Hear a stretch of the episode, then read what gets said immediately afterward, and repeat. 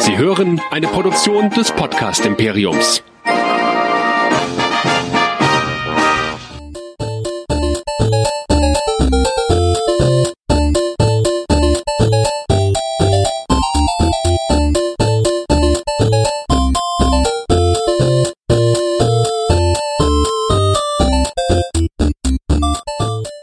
Hallo und willkommen zu einer neuen Folge Nerdizismus, dem Podcast für Nerds und Cosplayer.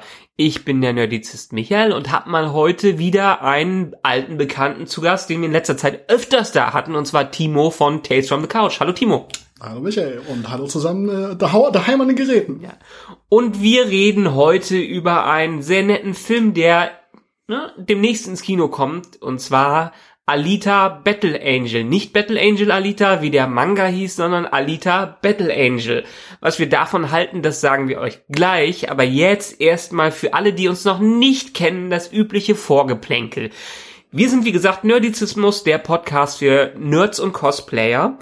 Und äh, ihr findet uns auf nerdizismus.de, wo ihr auch alle unsere Serien findet und auch die Möglichkeiten, uns zu abonnieren. Dafür klickt ihr auf nerdizismus.de, einfach auf den großen roten, grünen, manchmal bunten Abonnieren-Button und könnt uns einfach in den Podcatcher eurer Wahl hineinladen. Oder ihr geht ganz simpel zu den großen Plattformen wie Spotify und iTunes, gebt da Nerdizismus ein. Und da findet ihr auch alle unsere Serien. Und wir reden nicht nur über diese ganzen Filme hier in unserer Hauptreihe, nein, wir haben auch spezielle Unterpodcasts, wie zum Beispiel die West Nerds über Westworld, die Track Nerds über Star Trek, reden wir aktuell über die neue Staffel Star Trek Discovery. Die Dead Nerds Talking gehen demnächst weiter mit Walking Dead der neunten Staffel.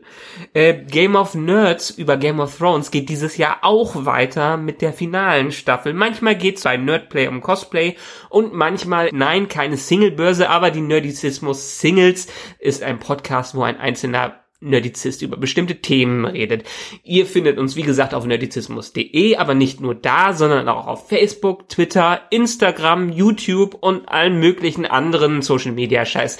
Wer uns aber lieber so schreiben will, denn Feedback möchten wir immer hören, der schreibt uns einfach an info.nerdizismus.de und sagt uns, was er von diesen oder von anderen Folgen hält oder wenn ihr selber mal dabei sein wollt, weil ihr über ein bestimmtes Thema quatschen wollt, schreibt uns doch einfach an.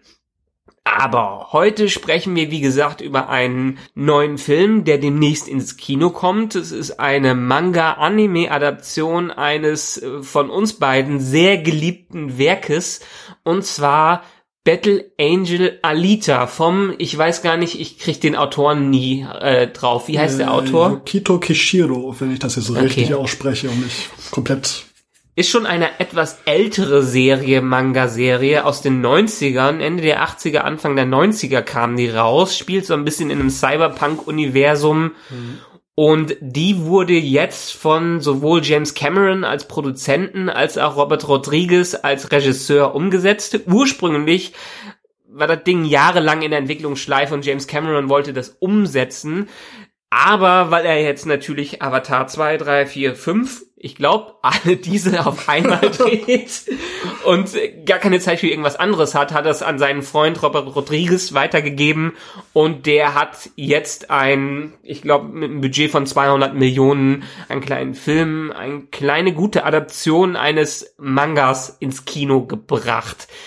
Interessanterweise ist das auch die Sache, wo viele Filme und Adaptionen scheitern. Ich kann mich an noch keine gute Anime- oder Manga-Adaption äh, eines Werkes, die Hollywood vorgenommen hat, erinnern. Ja, nee, ich, ich auch nicht. Also man, man hat dann immer so Totalkatastrophen wie, wie Dragon Ball vor, vor Augen. Ja. Oder Dragon Ball Evolution. Äh, äh, äh, das klingt schon schmutzig. Oder das, das letzte Mal gab es ja so eine, so eine äh, nette Kontroverse, als, als Netflix sich Death Note vorgenommen hat. Und das auch äh, Substandard war.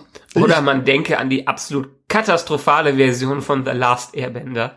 Ja, ja, ja kann man, kann man jetzt aber super technisch werden, ob das denn überhaupt ein Manga war, aber ja, absolut grauenhaft. Mhm. grauenhaft. Ja. Ich, ich höre ich hör mal gut, äh, die, die einzig gute Verfilmung soll Speed Racer sein, aber keine Ahnung. Das Habe ich nie reingeschaut, weil ehrlich gesagt, äh, die Wachowski Geschwister, mittlerweile sind es Äh, ja Schwester. Schwestern, Schwestern. Ja. haben für mich nach Matrix nicht unbedingt viel Sehenswertes rausgebracht. Ich habe irgendwann den Cloud Atlas gesehen, ein paar Mal, ich mochte die Vorlage, haben sie auch ganz gut hinbekommen, das umzusetzen. Allerdings, alle anderen Werke von denen waren für mich in den letzten Jahren eher Fails. Ja. Ganz abgesehen davon, wir sprechen aber wie gesagt über Alita Battle Angel, basierend auf der Vorlage Battle Angel Alita. Und bevor wir sagen, worum es da erstmal geht in diesem Film, wir spoilern ein klein wenig, nicht viel, versuchen möglichst zu vermeiden. Würde ich gern von dir wissen, Timo, wie fandst du ihn denn ganz grob erstmal? Ja, ganz grob war ich äh, sehr angenehm überrascht. Ich hatte, ich hatte mir erstmal Sorgen gemacht, weil mh, das ist jetzt erstmal so, zum ersten Mal seit langem so, so eine Verfilmung, wo für, für mich mehr emotional dahinter steckt als bei anderen Verfilmungen. Na, Ich bin, ich meine, ich kenne das Marvel-Universum, aber ich bin kein, kein großer Marvel-Leser, aber Alita ist so ein richtiges Herzstück von mir gewesen und, und da hatte ich so ein bisschen gedacht, äh, insbesondere beim, beim ersten Trailer, den man gesehen hat, war ja für viele Leute und mich eingeschlossen, die die Wahl, Alita als Hauptcharakter ähm, CGI zu machen, schwierig mit den vergrößerten. Beziehungsweise Enhanced CGI. Letztendlich ist es die Darstellerin, aber sie wurde etwas, also an den Augen wurde gedreht und an den Haaren wurde definitiv Ja, gedreht. ja, also ich, ich ga- ganz zuerst dachte ich, sieht so ein bisschen aus wie eine Mischung aus Gollum und einer Sexpuppe. Es war, ich, der erste Eindruck war furchtbar, aber das ist mir tatsächlich im Film so nach, nach anderthalb Minuten überhaupt nicht mehr aufgefallen. Das hat mich n- nicht gestört. Ich fand, äh, ich fand herrlich, dass sie der, der Vorlage extrem treu geblieben sind. Es gibt zwei große Änderungen, aber im Allgemeinen ist es wirklich ein ähm, sehr gute Adaption des, des ersten Handlungsbogens des, äh, der ersten Manga-Reihe. Und ähm, ja, also ich fand's, fand's faszinierend, äh, dass das dann so, ja, in, in Farbe und bunt zu sehen. Also, Himbun und Farbe. bunt und Farbe, genau. Ich fand ich fand's schön, das jetzt wirklich mal so richtig zum, zum Leben gebracht zu Ja. bekommen. Und ähm, ich weiß nicht, auf der einen Seite blutet uns wieder im Herz, wenn ich daran denke, dass das, das, keine Ahnung, der vielleicht floppen wird. Aber auf der anderen Seite denke ich, es, es ist schön, Begeisterung vielleicht mit Leuten zu teilen, die vorher noch nichts von dem Manga gehört haben. Ich glaube, er ist jetzt auch echt nicht so wirklich Mainstream, das Ding. Na. Und ja, also ich, ich fand schön. Ich fand es als, als Fan der Serie fand ich es absolut großartig. Ja. Es ist bei mir jetzt schon etwas länger her, dass ich die Mangas gelesen habe. Die habe ich auch von dir gelesen. Und irgendwann bin ich bei der zweiten Reihe Last Order ausgestiegen, nachdem du dir die, glaube ich, auch gar nicht mehr weitergeholt hast. Oder Ja, da, da waren, da waren die gerade so im, im aktuellen Ding. Ja. Also, ne, das kann auch, da dauert es ja immer so irgendwie ein halbes Jahr oder sowas, bis mal wieder ein neuer Band einsickert.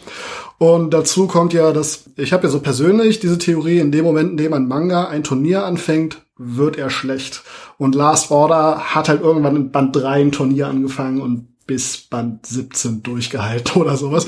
Abgesehen davon ist es trotzdem immer noch eine gute Serie. Ja, muss ich sagen, ich fand gerade die erste Reihe, die ja eigentlich, wie ich auch nochmal nachgelesen habe, ja abgeschlossen war. Also Last Order als Nachfolgeserie hat ja im Prinzip eigentlich nur den Endspannungsbogen wieder aufgenommen oder diesen Cliffhanger oder nicht wenig oder das Ende aufgenommen, ähnlich wie es zum Beispiel Neon Genesis Evangelion gemacht hat mit End of Evangelion und hat das dann weitergesponnen. Abgesehen davon, um es kurz zu halten, ich fand die Verfilmung auch gut, ich war positiv überrascht. Ich mochte den Manga sehr und war pessimistisch optimistisch. Wenn man das äh, mit leichten Pessimisto Pessimismus war ich doch optimistisch, vor allen Dingen wegen den Leuten, die dahinter standen und wegen den ersten Reaktionen. Ich wurde positiv überrascht. Ob das jetzt auch für andere positiv ist, die das Material nicht kennen, ist eine andere Frage. Aber bevor wir jetzt noch tiefer einsteigen, wir sind schon relativ tief eingestiegen.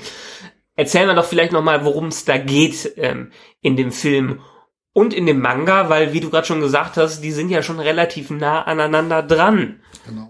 Und vielleicht willst du uns mal eine ganz kurze, grobe Zusammenfassung geben. Wer ist Alita? Was ist diese Welt, Iron City? Und was ist Salem? Und was haben wir überhaupt da in diesem Trailer gesehen? Ja, okay. Die Welt von Alita spielt 500 Jahre ungefähr in der Zukunft und ist im Prinzip eine postapokalyptische Welt. Es gab 300 Jahre vor Beginn der Handlung ein Ereignis, äh, den, den großen Terraforming-Krieg wo im Prinzip die ganzen Kolonien im, im Sonnensystem gegeneinander Krieg geführt haben und die Erde eben auch wieder zurückgeworfen haben in einen etwas primitiveren Standpunkt. Die, die Handlung des Films und eben auch der, der, der ersten Bände dreht sich eben um Iron City. Im Manga heißt es äh, Schrottstadt. Im Prinzip so, so eine große Slum-Stadt, die unter der schwebenden Himmelsstadt äh, Salem äh, existiert. Die machen die Drecksarbeit für Salem. Das ist so eine ganz, ganz klare Zweiklassengesellschaft. Äh, die, die produzieren Sachen für Salem, die sie selber nicht, nicht bekommen können. Unter Salem selber ist auch ein riesiger Müllberg angesammelt, weil, Salem halt im Prinzip Sachen immer rausschmeißt. Iron City baut eben diesen, diesen Müllberg ab, um das Zeug zu recyceln und bauen daraus also auch ihre eigene Gesellschaft weiter auf. Und Iron City ist eben auch eine Stadt, die eben sehr stark von Cyborgs bewohnt wird. Also nahezu jedes Mitglied der, der Gesellschaft hat mindestens irgendeine Prothese. Viele sind so komplett vercybert, dass sie halt irgendwie, äh, ja, ihre Fleischkörper irgendwo vor langer Zeit mal verloren haben. Gehirne kann man noch nicht ersetzen, aber ansonsten wird alles andere, es wird halt regelmäßig ja, ausgetauscht. Die Handlung geht im Prinzip damit los, dass der Cyberarzt Daisuke Ido auf dem Schrottplatz einen alten Cyborg findet, sie mit zu sich nach Hause nimmt, beschließt sie wieder zusammenzubauen und stellt halt total überrascht fest, erstmal dieser, dieser Cyborg ist noch am Leben. Äh, er ist auch ziemlich alt tatsächlich. Also die, die Person ist äh, 300 Jahre alt und äh, als sie ihn aufwacht, hat sie eben komplett ihr Gedächtnis verloren. Und Ido nennt sie eben Alita. Spoiler-Alarm ist der Hauptcharakter. Und Ido möchte eben Alita eben so ein bisschen beschützt aufwachsen lassen. Aber Alita mh, mm, merkt eben relativ schnell, dass, dass sie Dinge hat, an die sie sich nicht bewusst erinnert, aber die trotzdem immer wieder so an die Oberfläche kommen. Zum Beispiel kann sie eine uralte Kampfkunst für Cyborgs, die Panzerkunst. Und äh, eben manchmal in, in Situationen von, von Gefahr, von Kampf, da hat sie so eine Art Flashback an, an ihr früheres Leben und, und kann sich so ein bisschen daran erinnern, wer sie mal war und sucht deswegen auch diese Gefahr. Und darum dreht sich so, ein bisschen halt die, die Handlung. Wie gesagt, so noch weiter? Ja, geht, geht. Also das Problem bei diesem Film ist so ein bisschen, also eins der kleinen Probleme, die ich äh, finde, dass in knapp zweieinhalb Stunden, ich glaube, es waren zwei Stunden zwanzig unglaublich viel Story da reingepackt wird. Ja, ja. Die Hälfte der Dialoge besteht aus Exposition, wo quasi die Welt erzählt wird und die Hintergründe erzählt wird, die man also wenn man das in eine ordentliche Serie gepackt hätte, dann hätte man sicherlich zwei Staffeln schon füllen können, zwei, ja. drei Staffeln, mit dem, was in diesen zwei Stunden passiert ist. Und letztendlich, wie du schon gesagt hast, geht's um den Cyborg Alita, die wieder zusammengesetzt wird von ihrem äh, Arzt Ido und sich so ein bisschen in Schrottstadt in Iron City umschaut. Ich glaube, in Iron Stadt wird es auch im Deutschen genannt. Ich glaube, es war Eisenstadt sogar. Eisenstadt, irgendwie sowas. Und da trifft sie auf verschiedene Figuren, wie ähm, den jungen Hugo. Im Film haben sie, haben sie ihn eigentlich Hugo oder Hugo genannt? Das habe ich nicht ganz verstanden. Ich glaube, es wurde immer Hugo ausgesprochen. Also in, in den Mangas wird tatsächlich Hugo geschrieben. Ja. Im, Im Anime damals war er tatsächlich als Yugo mit Y ja. geschrieben, also keine Ahnung. War vielleicht eine deutsche Übersetzung von dem Ganzen in den 90ern, irgendwie sowas in der Art. Mm, jein, also der Autor ist tatsächlich, hat ziemlich viele äh, Germanizismen reingebracht, mhm. interessanterweise. Also auch dieses Panzerkunst heißt auch im Original Panzerkunst. Also ah. wirklich der deutsche Begriff in, in Kanjis geschrieben. Aber Ähnlich wie wir es schon aus so Animes wie und Mangas wie Neon Genesis kennen, wo die ja auch sehr viel, wo die einfach eigentlich Deutschland-Fans sind, so viel Deutsch, wie die als Begriffe ja. irgendwie damit äh, reinbringen. Ja, letztendlich, sie trifft auf verschiedene Charaktere, wie diesen Hugo, mit dem sie eine kleine Romanze anfängt. Dann trifft sie auf sogenannter Hunter-Killer oder wie heißen die nochmal? Hunter, Hunter Warriors. Hunter Warriors, das sogenannte Kopfgeldjäger, die Verbrecher jagen in dieser Stadt. Dann erfährt sie von einem Sport, der Rollerball, Motorball Motorball, Roller heißt Motorball heißt, in dem sie auch dann irgendwann antritt. Und letztendlich ist dieser Film, ich würde sagen, schon fast fünf oder sechs Akte, die wie kleine eigene Filme und Episoden äh, sind, die alle einen Höhepunkt haben, der in einer riesen Action-Sequenz äh, landet. Ja. Wo wir auch schon mal einer der guten Sachen bei diesem Film sind. Weil die Action war meiner Meinung nach ziemlich krass und ziemlich gut gemacht. Der Film hat man im Trailer gesehen, ist ein CGI-Massaker, wie heutzutage so viel ist. Aber anders als dieses Jupiter Rising oder wie das Mhm. heißt, äh, Jupiter Ascending, keine Ahnung, hatte er eine gewisse Bodenhaftung, würde ich mal so behaupten. Mag vom Hintergrund von Robert Rodriguez herkommen, der uns solche Sachen wie From Dust Till Dawn und ähnliches geliefert hat. Man merkt, dass in diesen Kampfsequenzen, in diesen Actionsequenzen Physikalität drin ist, dass ein bisschen Reibung drin ist, dass es um was geht. Und das merkt man denen an. Man kann immer der Kamera folgen. Also es ist irgendwie kein Massaker von Shaky Cam mit tausend Schnitten. Nee, man ist irgendwie immer in Geschehen drin. Es ist trotzdem spannend. Und es sind einfach ein paar coole Set-Pieces drin, so, so Szenen, die beeindrucken. Und es ist schwer beeindruckt zu werden in einer CGI-Welt heutzutage, weil alles so beliebig ist. Aber meiner Meinung nach ist die Action, vor allen Dingen bestimmt für Leute, die die Vorlage nicht kennen, einer der großen Punkte, die an diesem Film ziehen. Ja, ja. Kann ich nur unterschreiben. Also äh, ich fand es eben auch, wie du sagst, es, die, die, diese Bodenständigkeit da drin. Ne? Also wenn, wenn, wenn ich mal Transformers so als, als Vergleichsmaterial nehme, großartige Schlacht, aber mir geht komplett jeder, äh, ich kann, ich kann daran noch nicht folgen, Transformers. Ja. Es ist zu viele bewegliche Einzelteile, zu viele komische Winkel, zu viele, zu viele Schnitte und sonst was. Und, und das hatte ich hier halt überhaupt nicht das Gefühl, sondern es war Faust gemacht, fast noch. Genau. Erstmal muss man noch mal kurz zu den Kämpfen sagen, sie sind, wenn sie mit realen Menschen gemacht worden wären, meistens sind es Menschen, die auf irgendwelche Computerkörper draufgesetzt worden sind, weil es alles Cyborgs sind. Wenn es mit irgendwelchen Menschen gemacht worden wäre, wäre es definitiv ein ab 18 Film gewesen, weil diese Gewalt, die da drin vorkommt, ist doch ziemlich brutal. Da werden Körperteile abgerissen, da werden Leute in zwei Teile gesägt, aber dadurch, dass es alles irgendwie halbe Maschinen sind, fällt es gar nicht mehr so auf. Und der hat, deshalb hat es ja auch zum Beispiel ein PG-13, glaube ich, in ähm, in Amerika hinbekommen und hier kann ich mir vorstellen, dass der ab 12 oder so ist. Ich habe keine, keine Ahnung. Das hat er gut hinbekommen. Ich muss ja tatsächlich ein bisschen schmunzeln, weil sie den Cyborgs blaues Blut gegeben haben. Und ich dachte, haben, haben die das für die deutsche Zensur gemacht? Naja, abgesehen davon, Action ist super. Was für mich auch gut funktioniert hat, sind größtenteils die Charaktere. Alita, gespielt von, jetzt muss ich noch mal kurz nachgucken, Rosa Salazar heißt sie, glaube ich. Vielleicht im Trailer irritierend gewesen, wegen diesen großen Augen. Ich weiß auch nicht, ob sie das ein bisschen zurückgefahren haben jetzt im letztendlichen Film. Aber im Film selber ist sie einer der Eyecatcher wirklich dieses Filmes und die einen hineinzieht. Und vieles hängt auch meistens an diesen Hauptcharakteren. Und da muss man sagen, bei solchen Filmen wie Transformers sind die alle so dermaßen beliebig, dass man sich überhaupt gar nicht um die kümmert. Und dass die einem völlig egal sind. Aber hier haben wir mal wieder einen Hauptcharakter, der irgendwie charmant ist, mit dem man mitfühlen kann und der vor allen Dingen in- uns in diese Welt einführt mit Augen, die die erst noch nicht gesehen haben mit diesem Gedächtnisverlust. Das hat für mich gut funktioniert. Dann immer wieder genial, auch wenn er eigentlich fast nur Exposition von sich gegeben hat. Christoph Walz als Dr. Dyson Ido hat sich im Deutschen auch selbst synchronisiert einer der wenigen, die sich im Deutschen auch immer selbst synchronisieren, was auch gut funktioniert bei ihm. Hat für mich wirklich gut gepasst. Ich war erst auch ein bisschen skeptisch bei dem, weil er immer halt diese typischen Rollen in den letzten Jahren übernimmt, auch so ein bisschen des Bösewichtes. Aber hier hat er für mich richtig gut in die Rolle reingepasst, obwohl ich den Manga jetzt seit keine Ahnung, zehn Jahren nicht mehr gelesen habe oder so. Und auch die ganze restliche Besetzung. Wir haben einmal Jennifer Co- Connelly, die einen Charakter spielt, der eigentlich nur im Anime vorkommt, Shirin.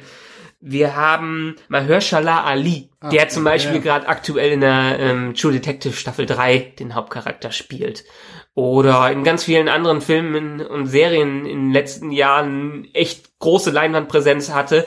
Hat zwar eine kleine Nebenrolle eher gehabt, aber hat für mich auch äh, gut funktioniert. Und so zieht sich das durch. Wir haben Bösewicht, der von Ed Skrein gespielt wird. Den kennt man vielleicht noch aus Deadpool 1, den Bösewicht, wo er meiner Meinung nach ein bisschen blass ge geblieben ist, aber hier als äh, Hunter Warrior richtig gut rüberkommt und für mich insgesamt sehr gut besetzt und sehr viel Charme kam durch. Auch wenn viele Charaktere vielleicht sehr klischeehaft geschrieben worden äh, sind und auch klischeehafte Dialoge hatten, man merkte das Kaliber den Leuten an und auch so ein bisschen die Herzenswärme und einfach die Charaktere, die dahinter stecken.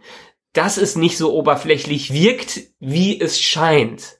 Also es ist nicht so viel dahinter, wenn man mal drüber nachdenkt, aber die Charaktere sind einem trotzdem sympathisch und auch hier wieder, obwohl die Hälfte aus CGI besteht, teilweise sehr bodenständig. Ja, ja. Dem hast du nichts. Nö. Unterschreibe ich jetzt auch. So. Du hattest ja so ein bisschen äh, angesprochen, dass das Problem des Films ist es im Prinzip, dass es vier oder fünf Handlungsbögen auf einmal sind. Das ist halt so der, äh, der Punkt, wo ihn eben so die Vorlagentreue so ein bisschen zum Verhängnis wird. Ja. Weil es quasi der, der erste Handlungsbogen des Mangas plus Teile vom zweiten sind. Äh, also die ganze Motorball-Geschichte ist eigentlich ein komplett eigener Bogen im, im Manga halt auf, aufgrund der Natur des Mangas halt eigentlich keinen richtigen Abschluss hat. Ne? Also ja. eigentlich ne, wird es ja immer weiter erzählt, zweiter Handlungsbogen, dritter noch ein Fass aufgemacht, noch ein Fass aufgemacht. Er wirkt deswegen so ein, vielleicht ein klein bisschen unstrukturiert, so ein ja. meandert so ein bisschen vor sich hin. Und in der Mitte wirkt er entsprechend lang. Ich meine, er ist mit zweieinhalb Stunden oder zwei Stunden zwanzig recht lang, aber er hat auch so einen Mittelteil, wo es sich teilweise etwas sehr zieht. Ja, ja. Da kommt dann halt so noch die andere große Änderung vom Quellmaterial her.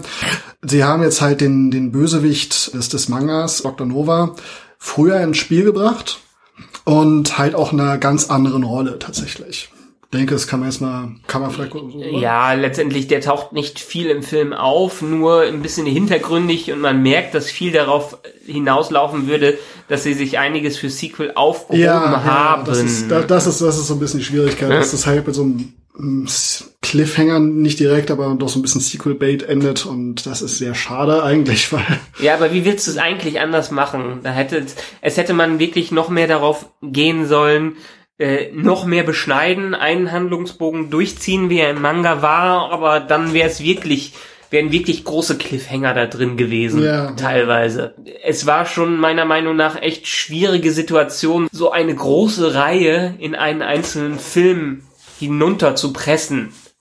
Mhm. Das ist wirklich schwierig und vielleicht ganz gut gelungen für die Leute, die diese Vorlage kennen. Ich könnte mir allerdings vorstellen, dass für andere Kinobesucher es deshalb etwas zu konfus und zu überladen wirkt. Ja, wahrscheinlich. Ja. Trotzdem merkt man meiner Meinung nach, dass die Macher vor allem Robert Rodriguez und ich denke mal auch James Cameron, der äh, ursprünglich der Initiator des Ganzen war, große Fans der Vorlage sind. Ja, ja, das auf jeden Fall. Ja. Also man, man merkt den Leuten wirklich an, die sind begeistert dafür. Ne? Ja. Die möchten, möchten die Handlung auch wirklich so originalgetreu wiedergeben eigentlich, äh, weil, weil sie sie eben so mögen. Und äh, das, äh, ja, bewegt mich im Herzen, finde ich schön. Dieses Herzensblut dahinter spürt man ja. einfach. Und ja, es gibt einige Probleme wie zu viel Handlung, zu viel Exposition, wirklich einiges an Kitsch manchmal drin, was aber auch in anderen Filmen von Robert Rodriguez drin ist, wo es vielleicht bei anderen nicht so auffällt, weil die deutlich mehr over the top sind als vielleicht Alita, obwohl hier auch schon viel einfach gerissen wird und einfach viel übertrieben wird, ja, ja. was aber für mich auch einer der Eigenschaften von Animes und Mangas äh, sind. Ja, große Emotionen. Große Emotionen, große Gesten. Wir haben einfach das völlig Übertriebene da drin. Das beste Beispiel vielleicht sowas wie Dragon Ball, was am Anfang sehr zurückhaltend war, aber wo von Turnier zu Turnier, von Gegner zu Gegner es einfach immer übermächtiger wird. Man irgendwelche Kampfwerte hat, die man gar nicht mehr zählen kann und äh, es immer nach dem mächtigeren Gegner gibt's den mächtigeren Gegner und den mächtigen Ge Gegner und dann kann man eigentlich gar nicht mehr werden und wir haben gegen Gott gekämpft und dann plötzlich gibt es einen größeren Gegner als Gott und ah. das gute alte This isn't even my final form Meme. ja, ja. ja. Ja, aber dieses, dieses, genau, dieses große Emotionale, das haben viele Animes und Mangas drin, was vielleicht auch das Schwierige ist, für Hollywood zu adaptieren, weil sie es versuchen, für Hollywood immer runterzubrechen und so ein bisschen harmloser zu machen, was aber an vielen Adaptionen es funktioniert nicht. Oder sie bringen es in eine völlig kuriose Ecke, wie zum Beispiel dieser völlig verquere Dragon Ball Evolution, wo sie völlig abweichen vom, vom Urmaterial und dann bescheuerte Dinge reinbringen, die sich der Manga noch nicht mal ausgedacht hätte. Also man muss hier so eine ja. feine Linie äh, gehen, die sie für mich in diesem Film als Fan der Vorlage hinbekommen haben. Wie gesagt, als Fan der Vorlage äh, sage ich, ich habe das auch genau mit diesen Augen gesehen, auch wenn ich die Vorlage vielleicht zehn Jahre nicht mehr gelesen äh, habe, kann ich deshalb nicht genau bewerten, wie andere das jetzt sehen mit etwas neutraleren Augen. Ja, ja. Genau, das, das wird schwierig. Also ähm, man, man muss einfach mal sehen, äh, ich, ich sag mal so, wer, wer wer jetzt ohne Erwartung an diesen Film reingeht und einfach nur ein, ein zwei Stunden lang äh, Science-Fiction-Action-Spektakel äh, haben möchte, wird nicht enttäuscht sein. Ja. Also das ist immer noch ein, eine, ein, ich finde es immer noch einen sehr soliden Film, Ja. wenn man die, die Vorlage nicht kennt. Ja. Wir haben viel Worldbuilding hier drin, Genau. viel durch Exposition. Wir haben viele Charaktere drin, in denen man sich vielleicht nicht unbedingt selber wiederfinden kann, aber die wenigsten interessante Charaktere äh, sind und die Charakter haben. Wir haben Action drin, die nachvollziehbar ist, auch wenn sie over the top ist und eine Physikalität drin hat, die Spaß macht. Und wir haben eine Passion der Macher dabei, die man einfach in dem ganzen Werk spürt. Ja. Ja. Ich denke, vielleicht, vielleicht kommt der eine oder andere, der sich den Film dann doch mal angucken möchte, äh, im, im Kino oder später auf DVD. Mal schauen. Ja. Vielleicht entdeckt die Person dann auch diesen Manga für sich und äh, ja, es gibt, glaube ich, gerade bei, bei Carlsen eine Neuauflage der ersten, äh, der ersten Serie. Also da ist äh, jede Menge mehr, wo das herkommt. Ja. Und ich habe auch echt wieder Bock, den Manga zu lesen. Ich muss mir nochmal von dir ausleihen. Ich habe schon überlegt, mir bei Amazon einfach diese Ultimate Edition zu holen von der ersten Reihe, die das zusammenfasst.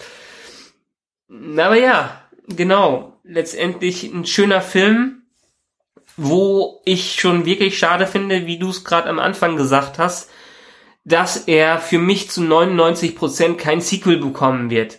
Weil dieser Film ist zu speziell und zu beliebig dann auch gleichzeitig wieder, dass er meiner Meinung nach kein großer Box-Office-Erfolg werden wird. Die haben 200 Millionen in diesen Film reingepumpt, jede Menge Marketing. Das werden die nicht wieder einspielen. Dafür ist es kein Avatar, dafür ist es kein Star Wars. Es ist ein schönes Franchise, aber es geht vielleicht viel zu weit weg von denen, die sich's vorstellen. Es ist Cyberpunk drin, aber es ist vielleicht nicht so viel Cyberpunk drin, wie sich andere das vorstellen. Es ist ein bisschen Hollywood weichgewaschen teilweise. Wir haben nach dem Kino drüber gesprochen, dass die alle immer noch uns viel zu clean aussehen dafür, Ja, dass ja. Schrottstadt eigentlich eine Müllhalde sein soll. Äh, Dass dieser Teenie-Bub da immer mit gewaschenen Haaren rumläuft, dass das Problem von vielen Hollywood-Adaptionen ist. Und diese vielen kleinen Probleme und dadurch, dass viel so konfus ist, dass es Spaß macht, aber dass es nicht irgendwie wirklich wo irgendwo hinführt, also, und dass es am Ende im Prinzip wirklich einen Cliffhanger hat, den vielleicht die Leute aber nicht aufgelöst sehen wollen, ist für mich ein Problem, das mir sagt, zu 99 Prozent wird dieser Film aufgrund all dieser Faktoren, Faktoren kein Sequel haben. Ich würde aber gerne ein Sequel davon sehen. Ich auch. Geht rein. Geht mehrfach rein. Kauft Karten, tut es für uns. Genau. Ich meine, wir haben schon als Pressevertreter nichts für Karten bezahlt. Bezahlt ihr wenigstens. ja. Genau. Ja, aber letztendlich, wenn ich ihn bewerten würde, oder wenn du ihn bewerten würdest erstmal, auf einer Skala von 1 bis 10, 1 das Schlechteste, 10 das Beste, was würdest du ihm für eine Note geben? Ah, Das ist immer eine ganz, ganz schwierige Situation. Weil ich das eben auch nicht, nicht neutral sehen kann. Na, Aber ich sage jetzt acht Punkte. acht Punkte, okay. Äh, also äh, ich bin, bin wirklich, wirklich gut unterhalten. Fand's total faszinierend und äh, ja, es ist auch eine Sache, die, die ich, ich finde ich finde das äh, Ausgangsmaterial super repräsentiert, aber hat halt ein, zwei kleine Macken dran und ja, Ja. acht Punkte. Ich sag acht Punkte. Ich glaube, ich muss an zwei Maßstäben da dran gehen. Für den Film, was er geschafft hat, würde ich ihm auch ungefähr acht bis neun Punkte sogar geben. Für Leute, die das Original kennen und für Leute, die so eine Art von Film mögen und die Animes und Mangas mögen. Aus rein objektiver Sicht heraus würde ich ihm eher sieben Punkte geben, vielleicht noch ein bisschen weniger. Und daher muss man sagen, diese sieben Punkte wären auch immer noch gut. Es wäre für mich sowas eher wie eine 3 plus, 2 minus, irgendwie so. Irgendwie so auf der Ecke. Ich wüsste nicht, ob ich es ihm eine 3 plus oder eine 2 minus geben, geben würde.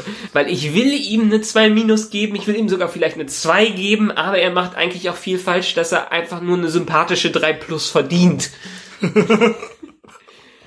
Gut abgesehen davon ist es ein schönes Spektakel, was man sich im Kino anschauen kann. Das 3D hat für mich übrigens nicht so viel getan. Für dich? Nee, auch nicht so viel. Nee. Was ich schade fand, weil das hat sich eigentlich dafür angeboten. Ja. Also gerade gerade hier die die Motorbike-Szene hätte man Ja. keine Ahnung hat jetzt bei mir keine Emotionen ausgelöst, mir, wo ich dachte, wow, gut, das ist jetzt ein 3D-Serie. Übrigens hatte ich vorher gedacht, ohne dass ich wieder an den Storybogen von Motorball im Manga gedacht habe, finde ich dieses diese Art von Sport in sowas reinzubringen in solchen Filmen immer furchtbar, aber für mich haben sie das ganz gut umgesetzt und haben sie auch zu gut im Hintergrund gehalten, dass es nicht zu nervig geworden ist. ja, ja. Ja. Und, und auch da war es wieder so, äh, hat, man- hat man eben so ein bisschen die, die, die Liebe zum, zum Auslandsmaterial ge- äh, äh, mitbekommen. Da gab's, es war ein Charakter, war nur, kam nur kurz mal am Rande vor, ähm, Yashugan. Der ist äh, im, im ganzen Motorball-Arc so eine super wichtige, prominente Person. Und ich fand es halt faszinierend, dass, dass, er, dass er einfach da war und, und äh, ja, die sich wirklich die Mühe gemacht haben, ihn auch irgendwo unterzubringen. Ja. Und auch tatsächlich das, das, Org- das äh, Design halt stark an, an Manga angelegt haben. Also, ja. Und anders als bei sowas wie The Last Airbender oder Dragon Ball, wo man sagt, Leute, wie könnt ihr Figuren so vergeigen, kann man sagen, nö, haben sie gut hinbekommen. Figu- Figuren, ähnlich wie im Manga und das freut man sich äh, drüber. Ich glaube, sind zwar jetzt große Worte, aber seit Herr der Ringe vielleicht habe ich keine so gute Umsetzung einer Film, einer Buchvorlage, einer Fantasy-Buchvorlage gesehen wie diesen Film, aber auch nur als Fan des Materials. Das sind sehr große Worte. Ja, ja. Da muss nicht sein, dass er gut geworden ist, der Film, aber wenigstens sehr treu zur Vorlage. Ja, sehr, sehr treu. Genau. Und letztendlich, ich kann, glaube ich, größtenteils empfehlen, Ja. den im Kino zu sehen. Es lohnt sich, vor allen Dingen wegen dem Spektakel. Für alle anderen auch wegen dem Spektakel und vielleicht ein anderer ein Anreiz für euch, wie Timo schon gesagt hat, um die Vorlage mal zu lesen, weil die ist wirklich gut und hat auch ein ganzes Stück mehr Tiefe als der Film drin, was sie eigentlich nicht reinbekommen konnten, weil sie einfach so viel Handlung da reingepresst haben. Aber dieser Manga hat auch so viele Metaebenen äh, drin, gerade auch was das Cyberpunk-Thema angeht, hatten wir auch drüber geredet. Er ist eher zu Ende der Cyberpunk-Ära gekommen und hat sowieso schon viele Elemente vermischt, Ja, ja, die ja. Cyberpunk damals schon äh, hatte, aber dafür hat er es wirklich gut äh, vermischt und deshalb lest die Vorlage, guckt vielleicht danach den Film oder schaut euch den Film an und seid dadurch inspiriert, die Vorlage zu lesen. Ist egal, funktioniert in dem Fall in beide Richtungen. Jo. Und ja, wenn ihr den gesehen habt oder sehen werdet und dann gesehen habt am Ende, dann schreibt uns doch mal auf Facebook oder auf unserer Webseite, wie ihr den Film fandet. Ihr könnt uns auch an info.nerdizismus.de schreiben und sagen, wie ihr das ganze Konstrukt jetzt als aus neutraler Sicht gesehen habt, ob ihr was damit anfangen konntet oder nicht. Und wir freuen uns wie immer über jedes große Feedback. Und ich freue mich dann demnächst auch wieder, vielleicht bei irgendeinem anderen Film oder irgendeinem anderen Thema, wieder Timo dabei zu haben. Es ist immer wieder Gerne, gerne. gut. Vor allen Dingen in letzter Zeit warst du öfters da, als du am Anfang von Nerdizismus dabei warst. Ja. äh, äh, ich meine, mittlerweile habe ich auch nicht mehr nicht mehr ein Rasenmäher im Hintergrund, sondern richtig, richtiges Sound-Equipment hier vor uns stehen. Das ist äh, schon Unterschied. Genau, für die OG-Hörer, die kennen vielleicht in der Art und Weise. Gut, aber danke, dass du dabei warst. Danke, dass du den Film mit mir gesehen hast. Ich habe Bock, den Film nochmal zu sehen. Vielleicht nicht nochmal im Kino, sondern vielleicht nochmal zurückgezogen äh, auf der Couch, wenn er dann in ein paar Monaten mal für Heimkino da ist.